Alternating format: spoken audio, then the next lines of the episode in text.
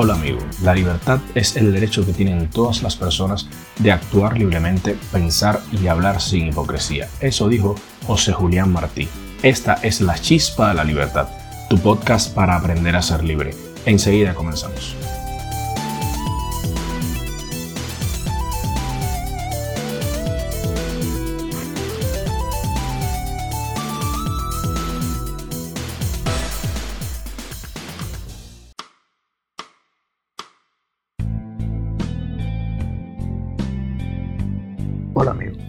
Hoy vamos a hablar del tema libertad y derecho. Este es un tema bastante complejo, así que les propongo a todos dividir este episodio en aras de hacerlo lo más ameno posible en dos partes. En la primera parte vamos a hablar de cómo llegar al concepto de Estado de Derecho o a, a una lógica para llegar al Estado de Derecho y en la próxima parte del tema de derechos y libertades vamos a hablar de cómo son las limitaciones de las libertades a través del derecho. Entonces, sin más dilación, vamos a empezar a hablar de Estado de Derecho.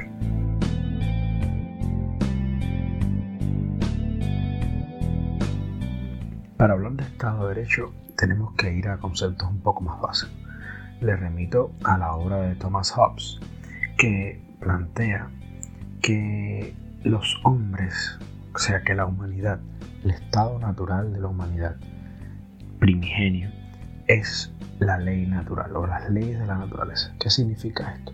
Que los hombres en su estado evolutivo primario están dados siempre a la guerra, a la batalla, al desorden, al caos. Esto era lo que planteaba Thomas Hobbes, o sea, que los hombres, si un estado de control, van a un estado de caos, o sea, que en cuanto se pierden las leyes, esto es una generalización un poco más allá, cundimos a la anarquía.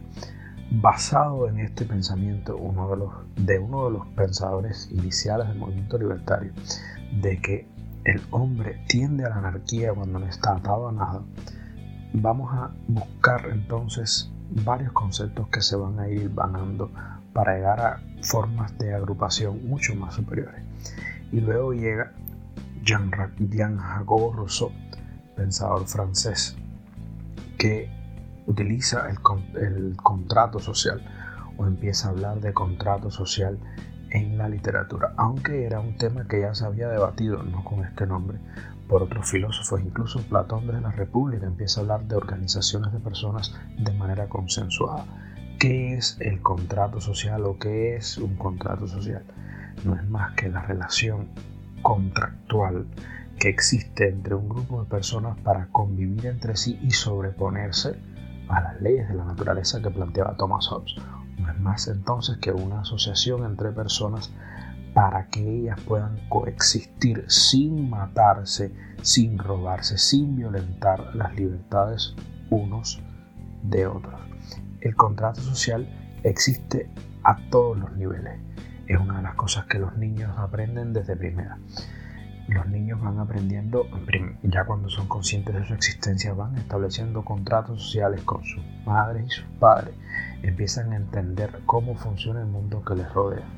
Entonces, el contrato social es la base de la vida en sociedad, de la vida más allá del yo. Y luego llegamos al concepto de Estado de Derecho. El Estado de Derecho no es más que un conjunto de leyes que rigen un contrato social. El Estado de Derecho mm, es una de las formas de verlo, evidentemente hay perspectivas legales, esto es una perspectiva más filosófica, hay perspectivas legales mucho más abundantes sobre el tema y que tocan otras aristas del tema. El Estado de Derecho no es más que la creación de leyes, de un marco legal que permite el establecimiento de ese contrato social. O sea, no es más que el contrato social respetuoso hecho ley. Eso es un Estado de Derecho. Es una nación que se agrupa bajo un contrato social de respeto a la ley. Otro de los términos que también puede verse unido a Estado de Derecho.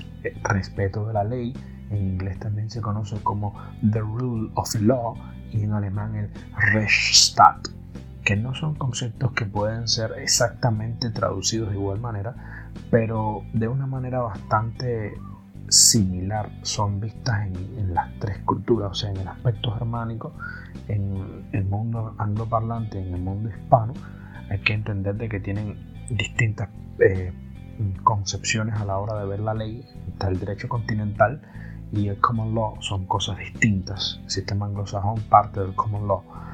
Pero bueno, al final son maneras bastante concretas de hablar del imperio de la ley. La ley impera sobre el orden de las personas, impera el respeto a la constitución, impera el respeto sobre toda ley que rija la interacción entre personas. Esto es un Estado de Derecho, un Estado donde se respetan las leyes, a diferencia de otros estados que son autocráticos o totalitarios, donde se manda y no se respeta la ley, o una dictadura donde dictan leyes, una dictadura totalitaria donde se dictan leyes y no se necesariamente tienen que estar respaldadas en el orden constitucional. Entonces, amigo, esto es lo que tenía para compartirte de libertades, o sea, de libertad y derecho para este episodio. En el próximo episodio vamos a hablar de libertades y derechos desde, desde la perspectiva de cómo limitar las libertades del sujeto. Y esto, amigo, es todo por hoy. Así acaba este episodio de La Chispa de la Libertad, un podcast para aprender a ser libre.